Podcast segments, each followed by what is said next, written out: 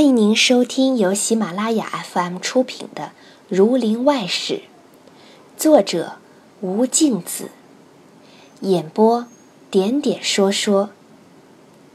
第四回，一个蓬头赤足的小厮走了进来，望着他道：“老爷，家里请你回去。”严共生道：“回去做甚么？”小厮道：“早上关的那口猪，那人来讨了，在家里吵嘞。”严贡生道：“他要猪，拿钱来。”小厮道：“他说猪是他的。”严贡生道：“我知道了，你先去吧，我就来。”那小厮又不肯去。张、范二位道。既然府上有事，老先生敬请回吧。严贡生道：“两位老先生有所不知，这口猪原是设下的。”才说的一句，听见锣响，一齐立起身来说道：“回衙了。”两位整一整衣帽，见管家拿着帖子。向共生谢了扰，一直来到宅门口，投进帖子去。知县汤凤接了帖子，一个写“世侄张师禄”，一个写“门生范进”，自心里沉吟道：“张师兄屡次来打秋风，甚是可厌，但这回同我心中的门生来见，不好回他。”吩咐快请。二人进来，先是进斋见过，范进上来叙师生之礼。汤知县再三谦让，奉座吃茶，同进斋叙了些阔别的话，又把范进的文章称赞了一番，问道：“因何不去会试？”范进方才说道。先母见备，尊至丁忧。汤知县大惊，忙叫唤去了吉服，拱进后堂，摆上酒来。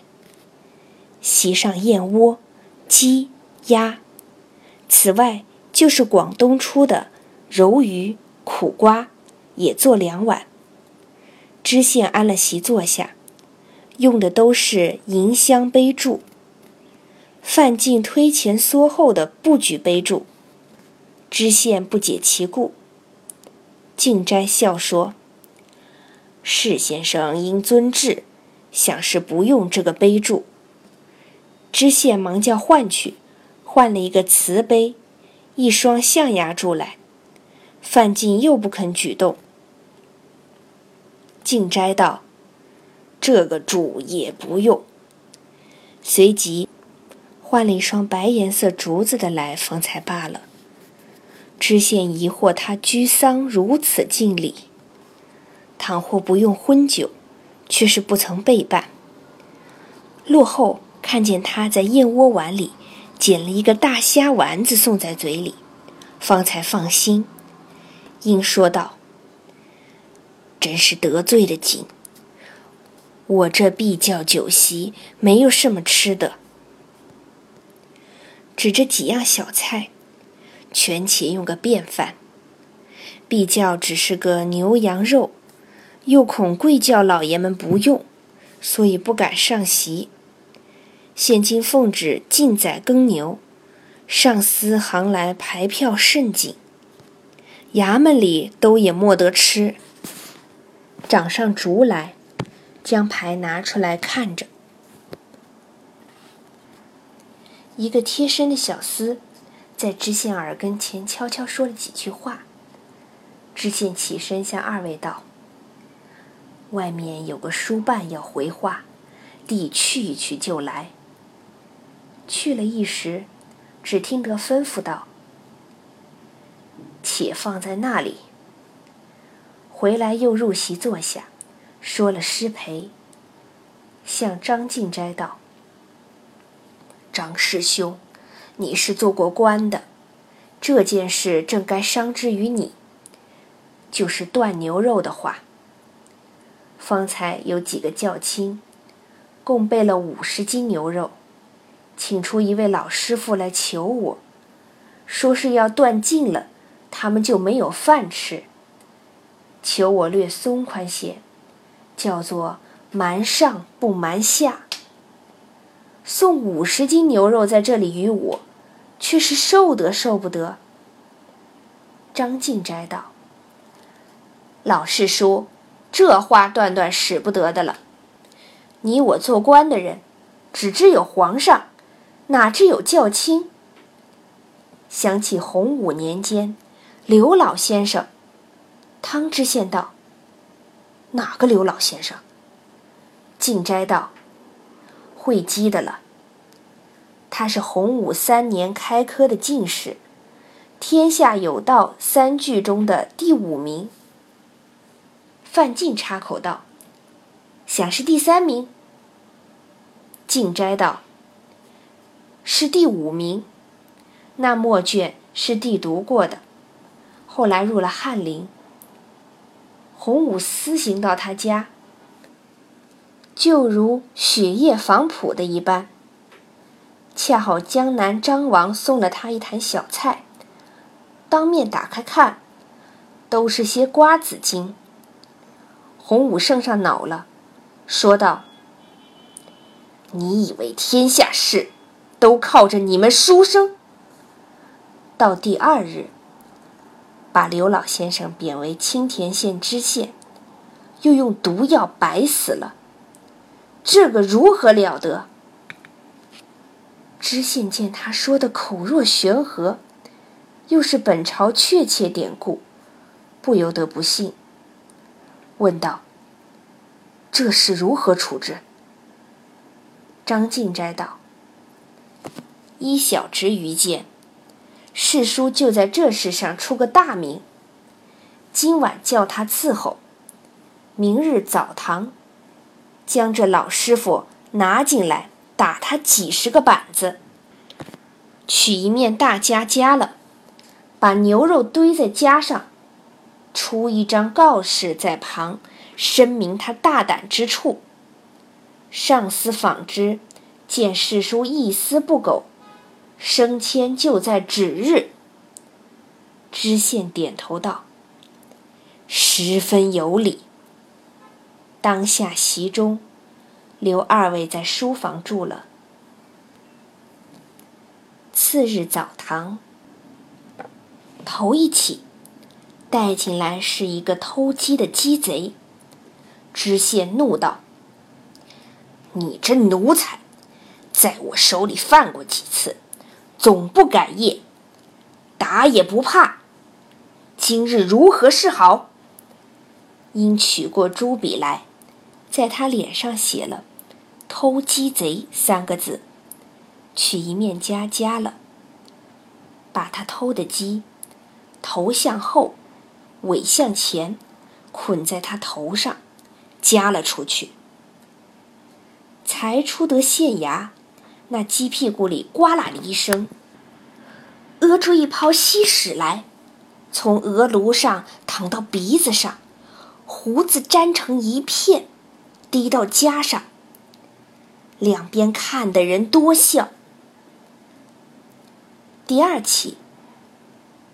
叫将老师傅带上来，大骂一顿，大胆狗奴，重则三十板。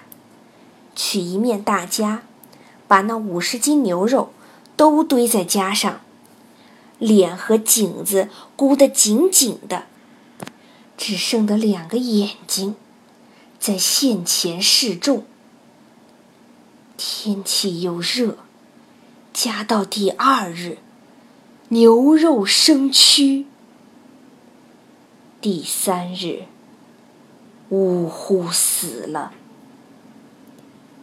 众回子心里不服，一时聚众数百人，鸣锣罢市，闹到县前来，说道：“我们就是不该送牛肉来，也不该有死罪。这都是南海县的光棍张世禄的主意。我们闹进衙门去，揪他出来一顿打死，派出一个人来偿命。只因这一闹，有分教。共生兴颂，钱宗来到省城，乡绅结亲，叶贵竟游金国。未知众回子吵闹如何？且听下回分解。您正在收听的是由喜马拉雅 FM 出品的《儒林外史》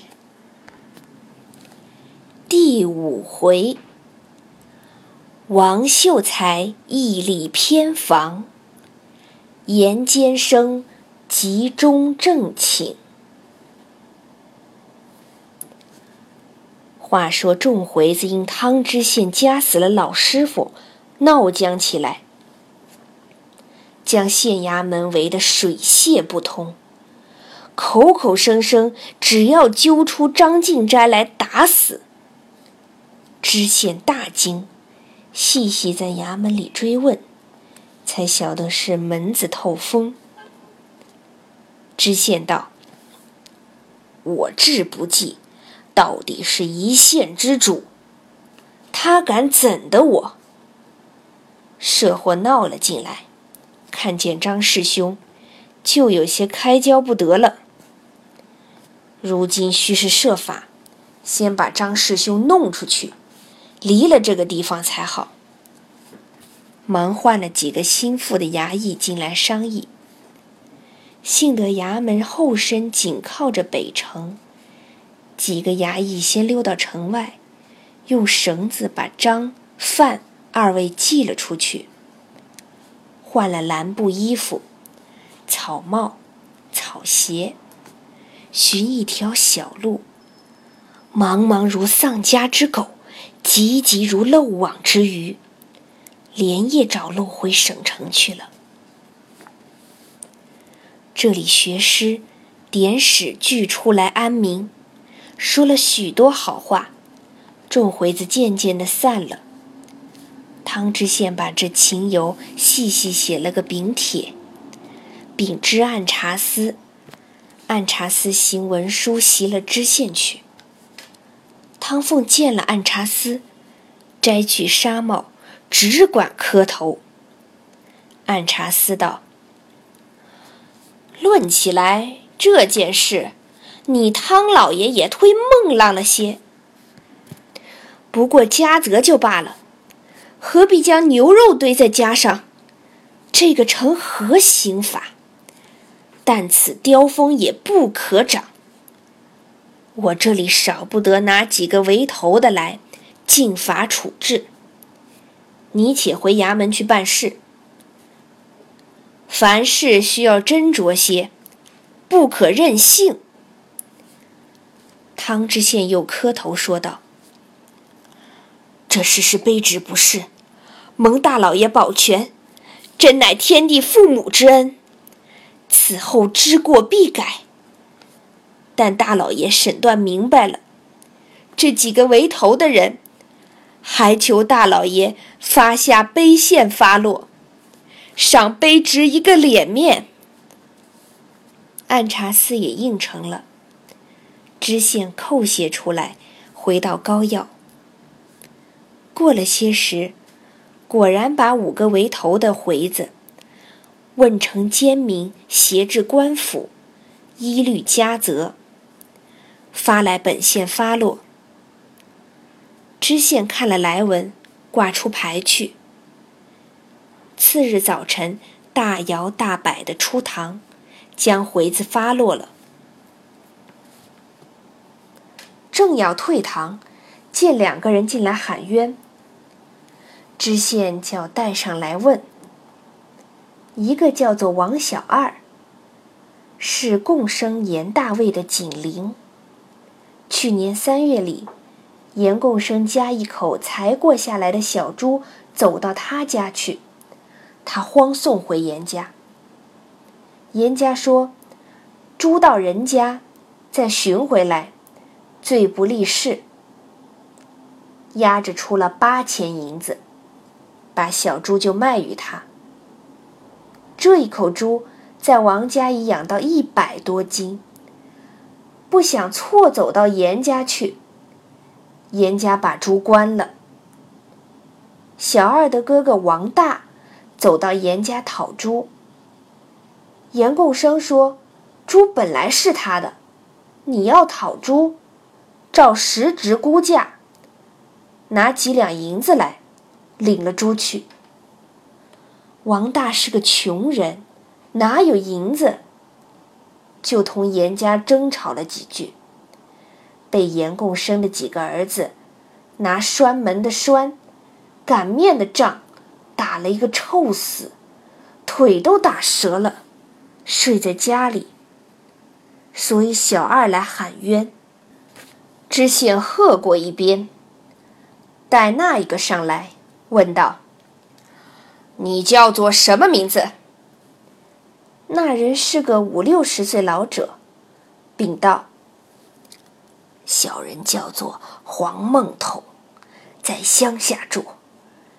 因去年九月上县来交钱粮，一时短少，央中人向严乡绅借二十两银子，每月三分钱。”写借约送在严府，小的却不曾拿他的银子。走上街来遇着个乡里的亲眷，他说有几两银子借与小的，交个几分数，再下乡去设法。劝小的不要借严家的银子。小的交完钱粮，就同亲戚回家去了。至今已是大半年。想起这事，来问严府取回借约。严乡绅问小的要这几个月的利钱，小的说，并不曾借本，何得有利？严乡绅说，小的若当时哪会借约，好让他把银子借与别人生利。因不曾取约。他将二十两银子也不能动，误了大半年的利钱，该是小的出。小的自知不是，向中人说，情愿买个提酒上门去取约。严香生执意不肯，把小的驴儿和米同捎带都叫人短了家去，还不发出纸来。这样含冤负屈的事，求太老爷做主。知县听了，说道：“一个做共生的人，铁力衣冠，不在乡里间做些好事，只管如此骗人，其实可恶。”便将两张状子都批准，原告在外伺候。早有人把这话报知严共生，严共生慌了，自心里想：这两件事都是实的，倘若审断起来，体面上须不好看。三十六计，走为上策。卷卷行李，一溜烟急走到省城去了。知县准了状子，发房出了差，来到严家。严共生已是不在家了，只得去会严二老官。二老官叫做严大玉，字志和，他哥字志忠，两人是同胞弟兄，却在两个宅里住。这严志和是个监生，家有十多万银子。严志和见差人来说此事。他是个胆小有钱的人，见鸽子又不在家，不敢轻慢，随即留差人吃了酒饭，拿两千钱打发去了。忙着小厮去请两位舅爷来商议。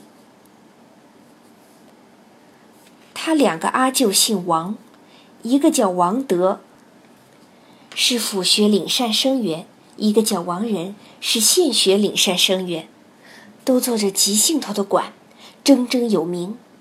听见妹丈请，一起走来。严志和忙把这件事从头告诉一遍。现今出了差票在此，怎样料理？王仁笑道：“你令兄平日常说同汤公相与的，怎的这一点事就吓走了？”严志和道：“这话也说不尽了。只是家兄儿竟两脚站开，差人却在我这里吵闹要人，我怎能丢了家里的事出外去寻他？他也不肯回来。”王仁道。各家门户，这事究竟也不与你相干。王德道：“你有所不知，衙门里的差人因妹账有碗饭吃，他们做事只捡有头发的抓。若说不管，他就更要的人紧了。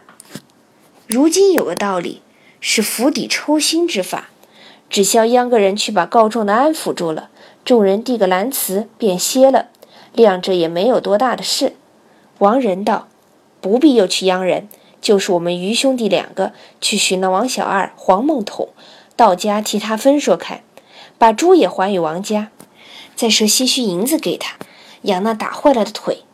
黄家那解约查了还他，一天的事都没有了。”严志和道：“老舅怕不说的是，只是我家嫂也是个糊涂人，几个设职就像生狼一般，一总也不听教训。”他怎肯把这猪和借约拿出来？